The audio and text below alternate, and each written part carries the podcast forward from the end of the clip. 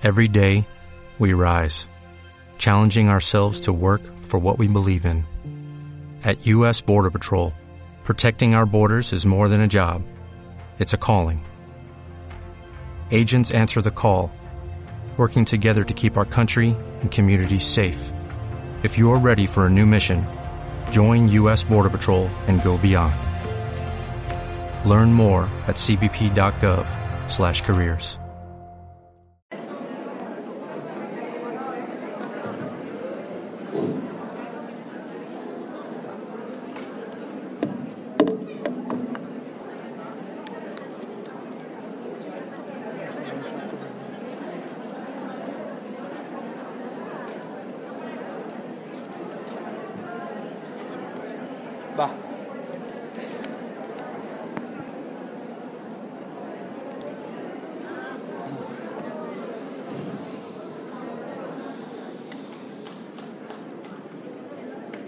Muy buenas tardes a todas.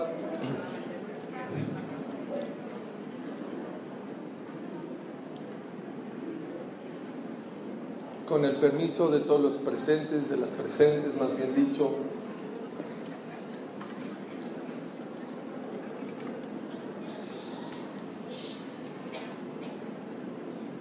Siempre me, me gusta empezar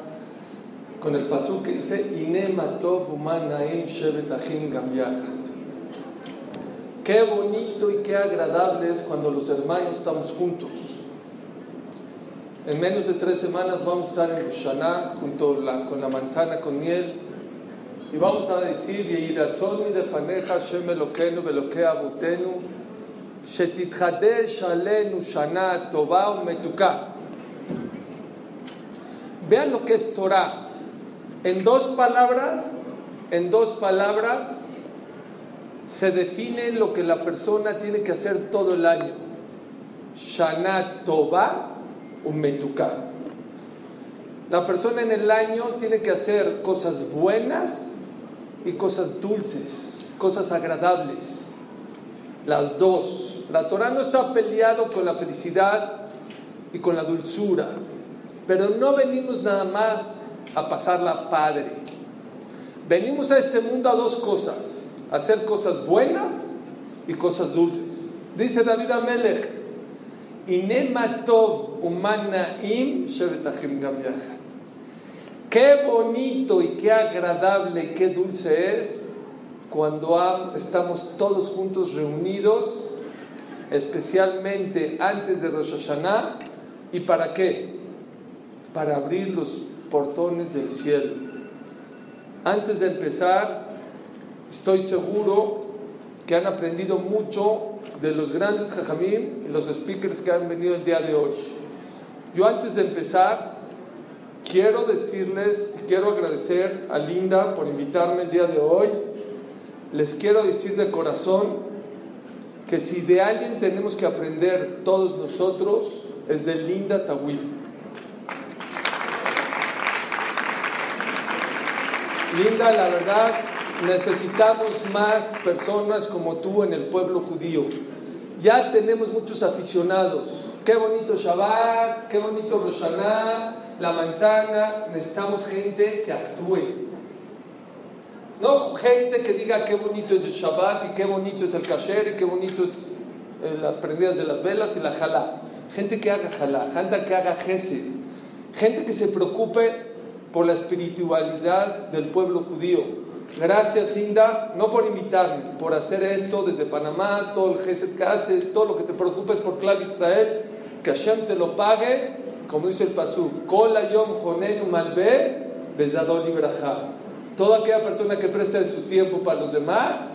Hashem le va a mandar descendencia bendita.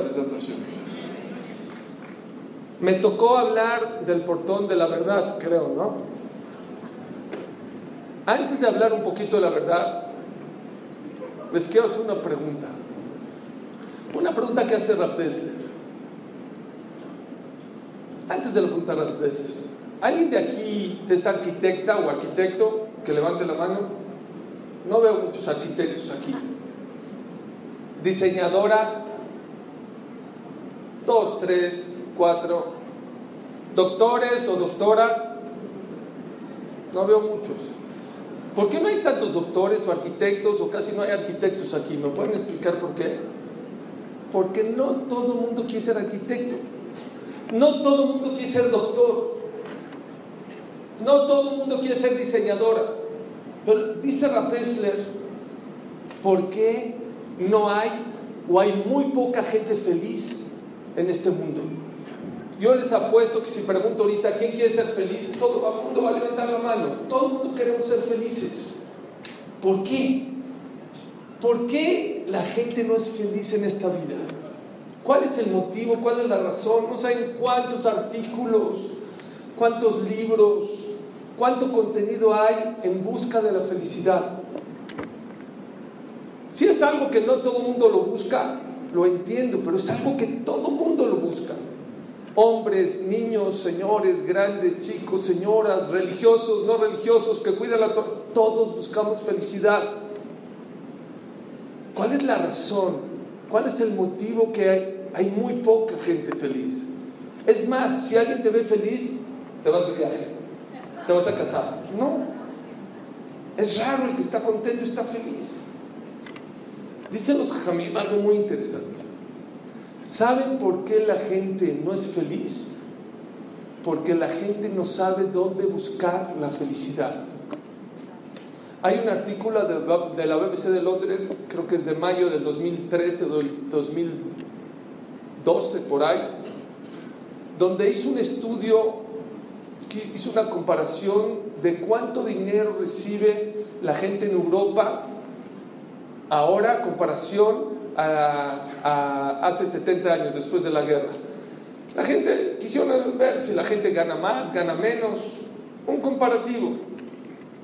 Llegaron a la conclusión de que la gente, por lo menos en Inglaterra y en la Unión Europea, la gente recibe el 30-40% más per cápita a comparación de hace 70 años después de acabando la guerra. Es un dineral, es mucho dinero porque es per cápita promedio por cabeza es mucho dinero.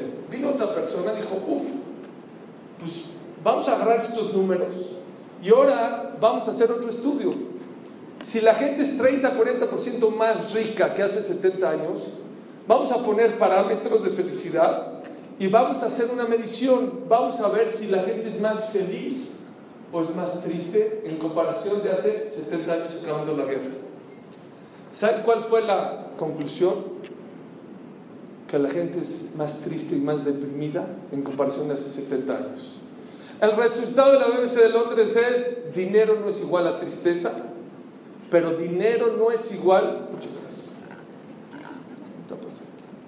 Dinero no es igual a felicidad. Les voy a explicar por qué, qué tiene que ver con la verdad de esto. Si me lo captan, creo que voy a lograr cambiar su vida pero espero que estén concentradas. Dicen los jajamín, ¿saben por qué la gente no es feliz? Porque no saben dónde buscarla. Un día, una persona se le perdieron sus llaves afuera del CNIS. Mis llaves, ¿dónde están mis llaves? ¿Dónde están mis llaves? Uno, dos, tres, cuatro, todo el día, todo el CNIS. Vino uno inteligente y saber, aunque sea de noche, no estamos buscando un pupilente o un alfiler, estamos buscando unas llaves. Se fue con el dueño de las llaves, oye, ¿por dónde se te perdieron? Por acá, por acá, o sea, aquí a cuatro cuadras. ¿Y por qué lo estás buscando aquí? Es que aquí hay farol, aquí hay luz y allá no hay. ¿Saben por qué no somos felices? No sabemos dónde buscar la felicidad. Creemos que donde hay luz, donde hay alcohol, donde hay mucha música, ahí está la felicidad. Nos equivocamos. Creemos que en el dinero, BBC de Londres, no estoy hablando de BBC de Londres, dinero no es igual, no de aquí de México, BBC de México, de Londres. Dinero no es igual a felicidad. Dice el Pasuk, Baishma Itro Cohen Midian Jotel Moshe.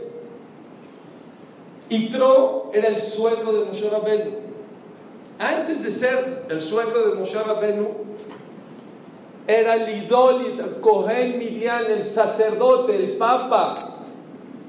El idólatra, dice la Gemara, que no había, no había una persona tan idólatra en el mundo como Itro. Probó, probó, probó Buda, probó esto, probó, probó, probó, probó, probó, probó, hasta que acabó en el judaísmo. Después una pregunta, ¿cómo una persona idólatra puede acabar siendo el suegro de Moshe? ¿Saben quién es el suegro de Moshe? Les voy a contar una historia nada más que cuenta la Torah. Cuando Itro fue a visitar a su yerno, fue a visitarlo, dijo Moshe, pues voy a salir al encuentro de mi suegro, a recibirlo, hay que darle cabot. Mucha gente no sabe que los suegros son como los papás, hay que darle el mismo cabot a los suegros que a los papás. Dijo Aarón, si Moshe Rabenu salió al encuentro, pues yo voy a salir. Dijo Yoshua, si Aarón y Moshe salen, pues yo también voy a salir. Y los ancianos dijeron, si Moshe y Aarón y Yoshua salieron, bueno, no les voy a hacer el cuento largo. Todo el pueblo de Israel, todos salieron por Itro. era idólatra. ¿Cuál es el secreto de ser idólatra? A llegar muchas idolatrías, no una, a ser Jotel Moshe. ¿Cómo? ¿Saben por qué? ¿Saben por qué les pregunto? Porque Itro no era religioso. Si uno es religioso, es Yehudí, se alejó y regresa, bueno, lo entiendes. Pero él no conocía el judaísmo. Él fue, hizo mucha idolatría hasta que llegó al judaísmo. Escuchen, señores. Baishma, todo el secreto está en una palabra. Baishma. ¿Saben a quién escuchó? Les voy a decir un. Escuchó su corazón. Y Tron no era religioso, ¿eh? No era judío pero era una persona auténtica y verdadera. Él sabía que esta idolatría no es la verdad. Por afuera, sí, su sotana iba y su, no sé, su collar y todo, y a Buda a lo mejor le besaba. Adentro sabía que no es elemento. Esto no es la verdad. Eso no es la verdad. Y la verdad, yo necesito ir detrás de la verdad. Y luego fue a otra y tampoco sintió la verdad. ¿Y sabe por qué se convirtió al judaísmo? Porque dijo, esto es la verdad. ¿Saben qué es felicidad? No es comprar, no es viajar. No quiero que me malentiendan. La Torah no prohíbe comprar ni viajar, ni tener una casa. Pero ¿saben qué es felicidad? Dice Rabaki Batatz en su libro Joven Judío hoy, apúntelo y déselo a sus hijos que lo lean. Joven judío hoy de Rabakiba Tats. Dice Rabakiba Tats, felicidad no es ni comprar, ni viajar, ni tener lujos, ni tener la mejor bolsa. Felicidad es hacer lo que tienes que hacer. Que tu corazón y tu mente estén sincronizados. Ese es el met. Esa es felicidad. ¿Y por qué es tan importante este concepto? Porque la persona que es amití en su vida, la persona que es auténtica y verdadera, no nada más le va a abrir los portones de la verdad, le va a abrir los portones de la felicidad. Y escuchen este ejemplo. La persona puede estar viendo en Netflix el mejor programa, o no sé cómo se llama, serie, la mejor serie de Netflix impresionante y tu hijo está ahí junto de ti y te dice, mami, la tarea, es que no lo entiendo. No, no, eh, ahorita, tú hazla así, ponle, ponle, porque ahorita, ahorita, ahorita, ahorita. O te lo jalas para que vea la, de Netflix. Puede estar la mejor serie del mundo. Puede estar dormida en la mejor cama del mundo, cama de agua. Y tu hijo se va solo a la escuela y no te pares con él. No va a ser feliz. Dice Shlomo ¿sabes por qué? Anilla Shena Er. A veces vivimos dormidos. Pensamos que esto me trae felicidad, esto me va a felicidad. Y creemos y nos engañamos a nosotros mismos. Pero Libi Er, mi corazón no está dormido. El corazón del Yudí no está dormido, está despierto. El corazón del Yudí es amití, es auténtico y verdadero.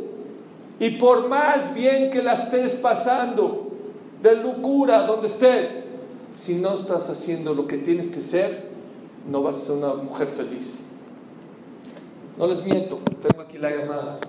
5.40 y ahorita les digo, 5.40. Me habla una persona fuera, una mujer de Estados Unidos. No soy tú hablar contigo, yo sé que tú das clases, escucho tus Dije, sí, con mucho gusto. ¿En qué te puedo ayudar? Nomás voy a ir a dar una clase. No, es que, por favor, me urge, por favor. 5.39, perdón. Ya, duró la llamada 10 minutos y 55 segundos. Es lo que duró la llamada. Me dijo, mira, es que, por favor no digas mi nombre, pero te quiero compartirlo. Era adicta, adicta al Instagram. Adicta, no de cosas malas, de ropa, de moda, de nutrición, de cosas maravillosas. Y hace tres meses mis hijos, uno de mis hijos dijo, voy a cerrar el Instagram, lo voy a cerrar. Y lo cerró y dijo, yo no puedo. Suri, quiero decirte una cosa, hace una semana cerré mi Instagram. Cuando yo dije lo voy a cerrar, haz de cuenta que me estaban quitando mi vida. Soy la mejor, la mujer más feliz de la tierra. Vivía una falsedad Vivía en otro mundo, vivía en lo digital, no era yo. Estoy regresando a ser yo misma. Por favor, compártelo. Te hace sentir basura en Instagram. Te hace sentir que tú no eres nadie porque ves modelos, porque ves psicólogos, porque ves pura gente líder de opinión.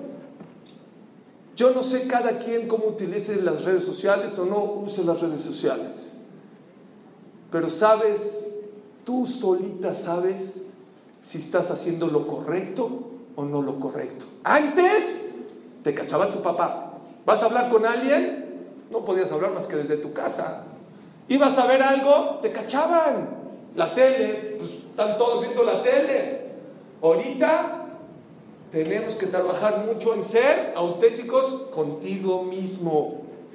Ser verdaderos Nadie te va a estar vigilando. Ya no hay manera ni vigilar a tus hijos ni vigilarte a ti mismo. Tú tienes que aprender a vigilarte y a escuchar tu corazón. ¿Saben por qué se toca el shofar en Rosh Hashanah? ¿Por qué se toca el shofar en Rosh Hashanah? ¿Qué dice el Rama? Para despertar el corazón. Para que el corazón salga hacia afuera.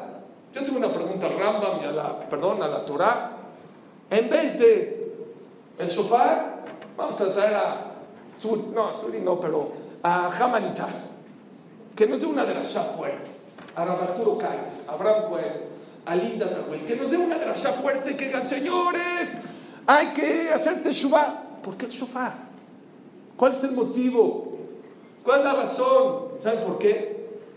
Yo puedo venir, Ham Arturo, Ham Abraham, todos los speakers del mundo pueden venir y te pueden hablar de cosas que a lo mejor no son para ti.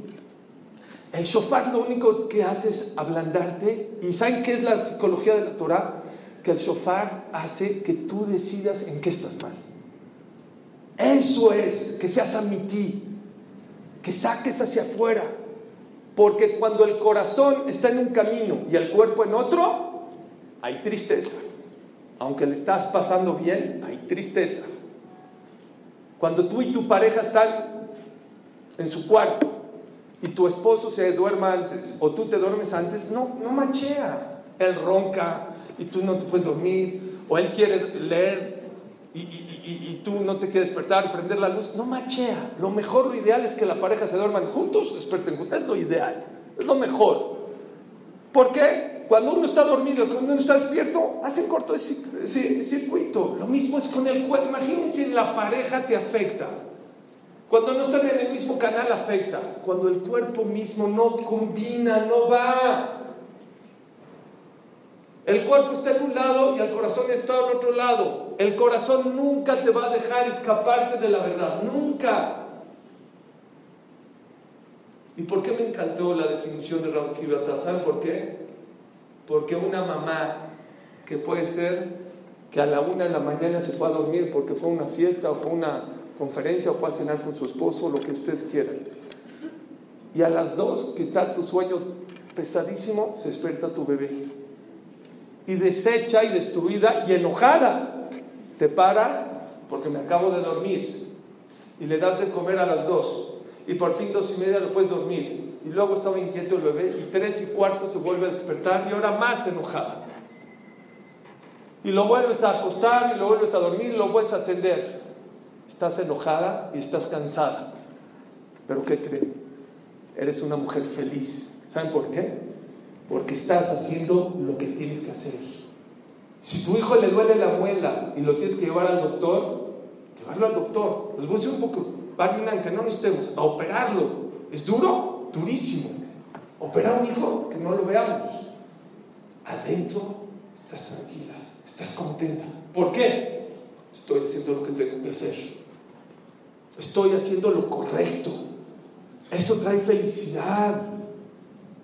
Eso es lo más hermoso del mundo. Cuando una persona como mamá hace su misión, señoras, estamos a tres semanas de Roshana. ¿Ustedes creen que nada más les van a preguntar, oye, ¿cuántas mitzvot hiciste? ¿Y cuántas averot? Perdón, están equivocadas.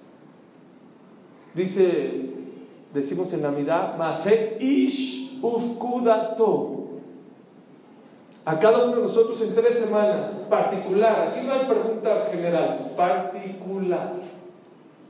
Te van a preguntar, ¿cuántas mitzvot hiciste? ¿Cuántos te hiciste? Muy bien. Mase ish. Ufkudato, tu misión de vida le hiciste. ¿Se imaginan ustedes un juicio, un día de juicio que te digan, ¿cuántos te dijiste? ¿Cumpliste la cadena o no? Este, ¿Cuántos se Shira? ¿Cuántos estos? Sí. Y no te pregunten, oye, espérame, espérame. ¿No hay una pregunta antes? ¿Qué tan buena mamá fuiste? ¿Ustedes creen que no les van a preguntar eso? No tengo duda que es la primera pregunta que nos van a hacer. ¿Ustedes creen que no les van a preguntar qué tan buena esposa fuiste?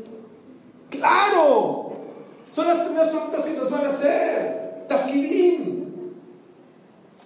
Eshet Hai, todo el mundo traduce Eshet Hai. ¿Qué es Eshet Hai? Es el mejor calificativo para una mujer casada. El mejor. ¿Alguien de aquí sabe qué es el Shethai? Mujer virtuosa. Perdón, con todo respeto. Yo fui en la Sefaradí, luego en el Shema. El Shethai, perdón. La esposa de un guerrero. El Shethai no es una mujer virtuosa. El Shethai es el mejor calificativo que se le da a una mujer. Es el calificativo que le puso Shlomo a su mamá después de 120 años. Fue el espíritu que dijo sobre su mamá. Y dijo Shlomo mi madre era Shekhai. No era una gran mujer, no era una mujer virtuosa. No. Mi madre era una esposa de un guerrero, apoyó a su esposo. Ese es el mejor piropo que le puedes dar a una mujer en el judaísmo. Es. Hacer tu tafkid, hacer tu misión de vida. Eso trae simja. Eso trae alegría. Eso te hace otra persona. Te van a preguntar, ¿qué tan buena mamá fuiste? ¿Qué tan buena esposa fuiste? Perdón, ¿qué tan buena nuera fuiste? ¿Qué tan buena suegra fuiste? Son los primeros más. todo.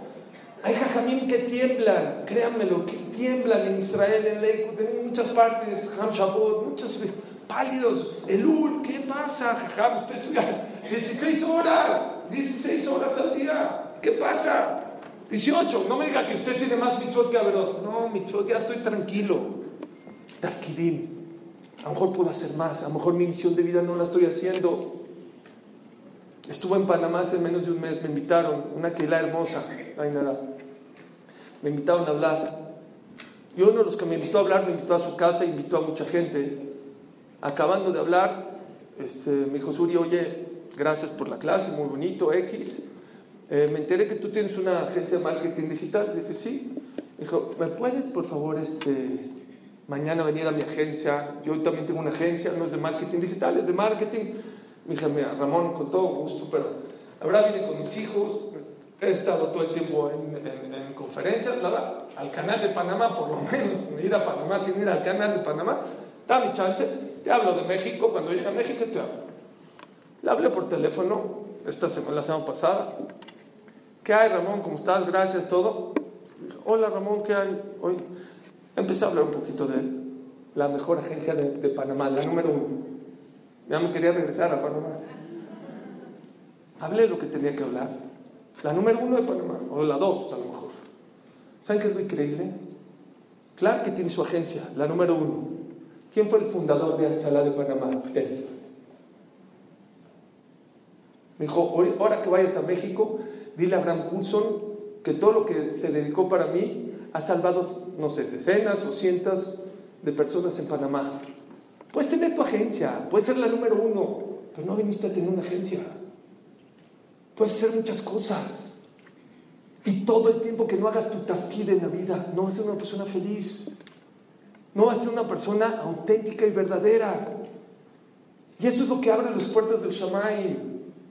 Cuando hacemos lo que tenemos que hacer. ¿Quién es el rico? ¿No pueden decir quién es el rico? Súper. Es la opinión que dice la Torah. Qué bueno que todo el mundo sabe ese. Eh, Forbes no opina como ustedes. Forbes dice que si no tienes 20 mil millones de dólares no eres rico. Bueno, la Torah tiene otra opinión. ¿Me pueden decir alguien de aquí quién es la persona exitosa? ¿Quién es la persona exitosa? Es otra pregunta. Positiva, contenta, el que se cae y se vuelve a levantar, el que saca a su familia adelante. Les voy a decir lo que dice Rav Shlomo Zalman Rosh va de Torah por más de 50 años. Lo dice Shlomo Amelech también. ¿Saben quién es la persona exitosa en la vida? ¿Quién es? El rico es el que está contento con lo que tiene. Dice el Hafetz el millonario es el que está contento con lo que el otro tiene. Cuando va a una boda del otro, cuando va al banizar del otro. Ese no es rico, ese es millonario. Porque para estar contento con la alegría del otro, primero tú tienes que estar contento con lo que tienes. ¿Quién es la persona exitosa en la vida? ¿Saben quién es la persona exitosa? La persona que lo que hace lo hace bien. ¿Vas a dormir? Duerme. ¿Vas a comer? Come. ¿Vas a trabajar? Trabaja. ¿Vas a rezar? Reza. Dice Shlomo Amelech Kohelet. Él escribió tres libros. Shirashirim en su juventud, Mishle en cuando era adulto, al final de su vida, Coel. ¿Saben cómo acaba Coel?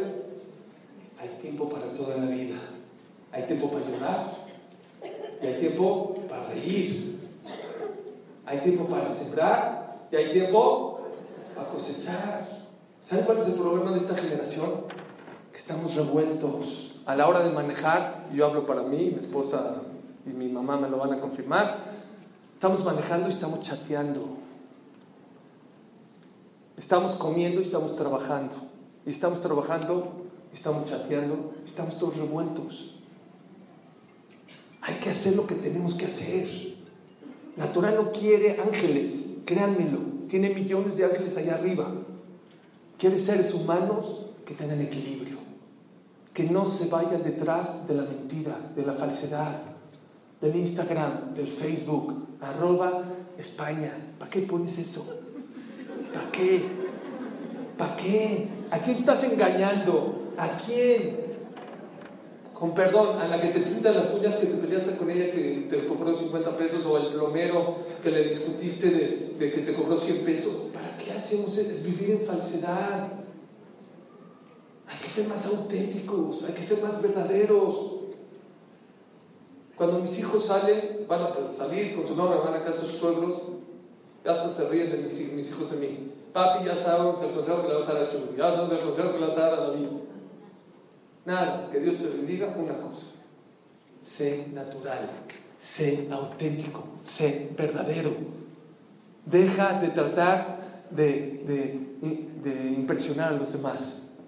Ya, vivimos en un, en un mundo falso. La persona que hace eso no es feliz. Créanmelo. Los puedes ver con su coche. Una vez hablé de esto en una clase, acá en la casa.